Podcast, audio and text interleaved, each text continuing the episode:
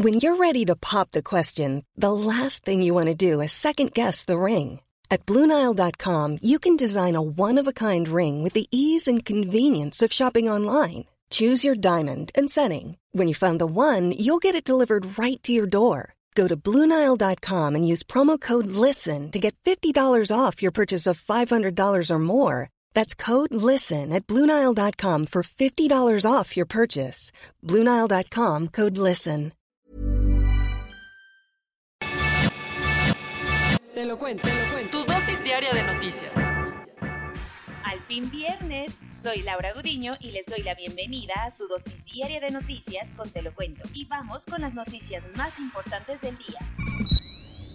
Va que vuela. Ayer se presentó el teaser de operaciones para el nuevo aeropuerto internacional Felipe Ángeles. Mientras que el avión presidencial no consigue salir ni en rifa, supuestamente para el próximo cumpleaños de Benito Juárez, México estrenará el aeropuerto internacional Felipe Ángeles. Contra todo pronóstico y recomendación, el día de ayer la Secretaría de Comunicaciones y Transportes presentó el plan de operaciones del aeropuerto. El manual de publicación de información aeronáutica es un documento que consta de más de 900 páginas y en él las aerolíneas, pilotos y proveedores de servicios aeronáuticos podrán consultar los lineamientos para el funcionamiento del también conocido como Aeropuerto de Santa Lucía. Según el gobierno, el arranque de operaciones ayudará a bajarle la carga de trabajo al actual Aeropuerto Internacional de la Ciudad de México, disminuyendo el tráfico aéreo que siempre presenta. A pesar de que a lo largo de su construcción hubo ciertas especulaciones sobre la seguridad de la terminal aérea, la Secretaría de Comunicaciones y Transportes aseguró ayer que las nuevas rutas aéreas fueron diseñadas en estricto apego a las normas nacionales e internacionales en materia de seguridad aérea, por lo que no tenemos de qué preocuparnos. Pongamos changuitos de que así sea.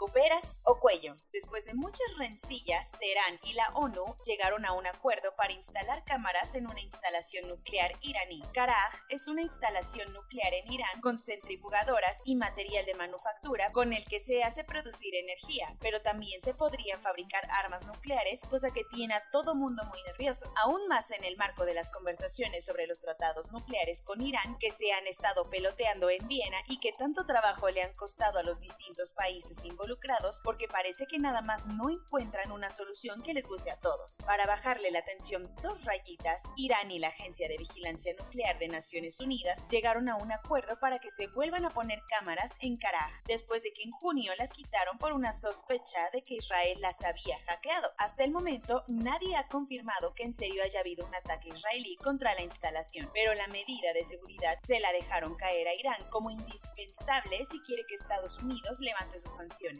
Todo parece que va a influir porque las agencias de noticias iraníes afiliadas al gobierno dijeron que Teherán había accedido voluntariamente al reemplazo de las cámaras. Cuentos cortos. El presidente López Obrador no está muy contento que digamos con que el gobierno de Estados Unidos le esté comiendo el mandado. Luego de que Washington ofreciera 5 millones de dólares por información que los lleve a la captura de los hijos de Joaquín El Chapo Guzmán, Andrés Manuel aseguró ayer en su mañanera que si los chapitos están en México, le corresponde a su gobierno atraparlos, así que no permitirá la presencia de agentes estadounidenses en territorio nacional para realizar el arresto. Además, pese al culiacanazo, AMLO aseguró que atrapar a los hijos de Chapo sigue siendo un objetivo prioritario de su gobierno.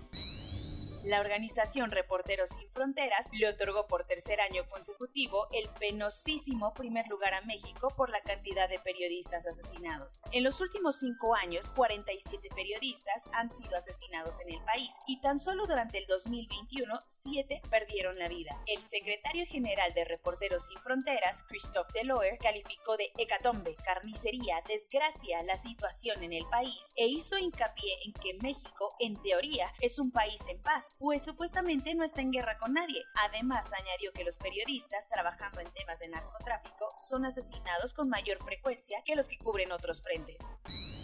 Después de dos meses secuestrados, finalmente el grupo criminal 400 Mawoso ya liberó a los misioneros estadounidenses y canadienses que seguían cautivos en un lugar cercano a la capital haitiana, Puerto Príncipe. El secuestro sucedió el 16 de octubre y dos rehenes fueron liberados el 21 de noviembre, como te contamos, seguidos de otras tres personas que soltaron el 5 de diciembre. Sin embargo, todavía quedaban otros 12 que tuvieron que esperar hasta ayer en la mañana para ser liberados. Hasta el momento, ninguna autoridad ha brindado detalles sobre la operación, pero Gary Desrosiers, el vocero de la policía haitiana, confirmó que estaban sanos y salvos.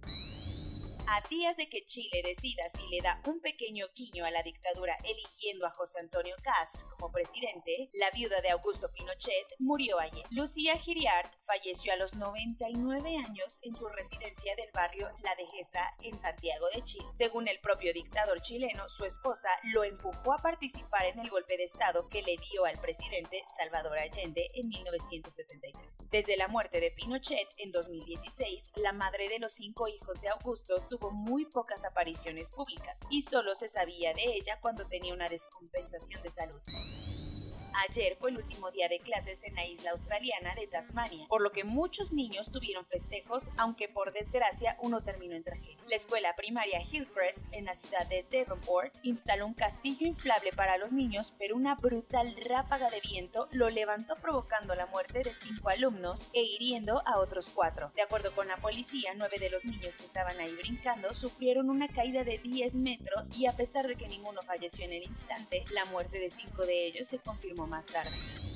El léxico del día a día y la manera de hablar de las personas marca tendencia y en parte va construyendo la realidad. Por esto, a finales de cada diciembre, la Real Academia Española actualiza el diccionario de la lengua española. Este año se hicieron 3.836 modificaciones en su catálogo y se agregaron palabras como transgénero, bitcoin, quinoa, poliamor y geolocalizar, para que tus tíos dejen de corregirte. De acuerdo con Paz Bataner, la directora de la versión 24 del diccionario, este año fue de los que más cambios trajeron y lo atribuyó principalmente a la digitalización y tecnificación de la sociedad.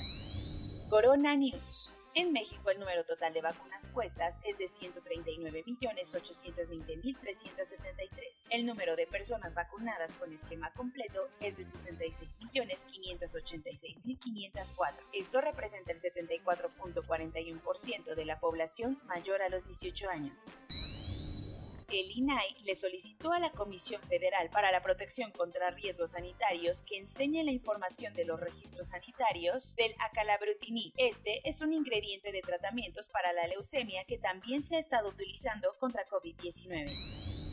Gustavo Reyes, el titular de la Comisión Coordinadora del Instituto Nacional de Salud y Hospitales de Alta Especialidad, dijo ayer que la variante Omicron sí es más contagiosa y que las vacunas tienen una eficacia del 75% contra ella, pero que protegen muy bien contra casos graves y la muerte. Por lo menos 97 personas que asistieron a una fiesta con temática de Taylor Swift en Sydney, Australia, se contagiaron de COVID-19 mientras los casos aumentan a toda velocidad en la isla. Lagebrio es el nombre comercial de la píldora anti-COVID del laboratorio Merck y Dinamarca se convirtió ayer en el primer país de la Unión Europea en autorizarla. Como los contagios por la variante Omicron están a tope en Reino Unido, Francia prohibió los viajes no esenciales a dicho país. Todas las personas que vayan o vuelvan de Reino Unido tendrán que tener una razón de peso para realizar el viaje. AstraZeneca confirmó a partir de un estudio de laboratorio que su terapia de anticuerpos para tratar el COVID-19 es efectiva contra la variante Omicron, mientras que la del laboratorio Regeneron es mejor para la variante Delta. La princesa Amalia de Holanda acaba de cumplir 18 años y la familia real le organizó una fiesta que a pesar de haber sido al aire libre, rompió las reglas impuestas por el gobierno para controlar la pandemia. Incluso el rey Willem Alexander admitió que no estuvo bien. Soy Laura Guniño y esa fue su dosis diaria de noticias, la última de esta semana. Diviértanse mucho, cuídense más y nos vemos el lunes aquí en su podcast favorito.